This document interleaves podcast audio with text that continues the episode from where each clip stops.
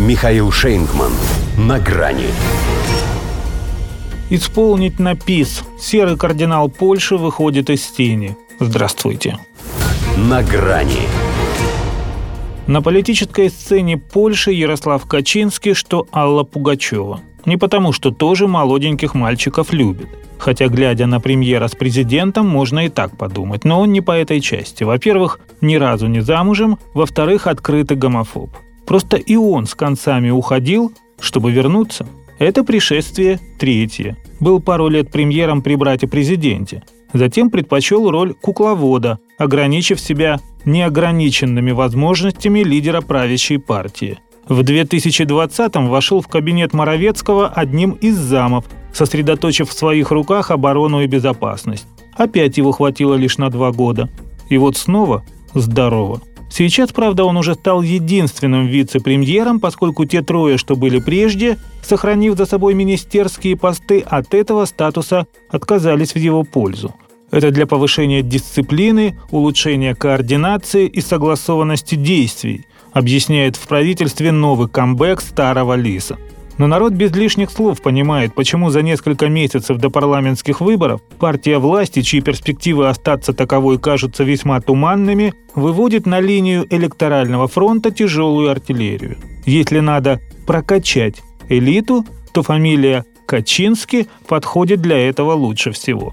Ведь сам факт его появления свидетельствует о том, что он не в восторге от КПД своих подопечных – Потому и приходится опять за все браться самому. Хотя не сказать, что публика требовала автора. Она и так знает, кто стоит за всеми государственными решениями. Другое дело, что иной раз сам режиссер стремится оказаться в кадре. Совсем не обязательно только лишь для удовлетворения своих частных амбиций, но и для того, чтобы показать, как надо играть на эту самую публику. Впрочем, вряд ли серый кардинал выходит из тени, чтобы кардинально что-то менять. Известно, что главный оттенок серого, его религия – это русофобия. Ее и поднимает на знамена. Уже успел обвинить Россию в том, что она обязательно вмешается в их выборы. И чтобы не ждать от Москвы такой милости, поскольку это не в ее природе, они сами ее вмешали.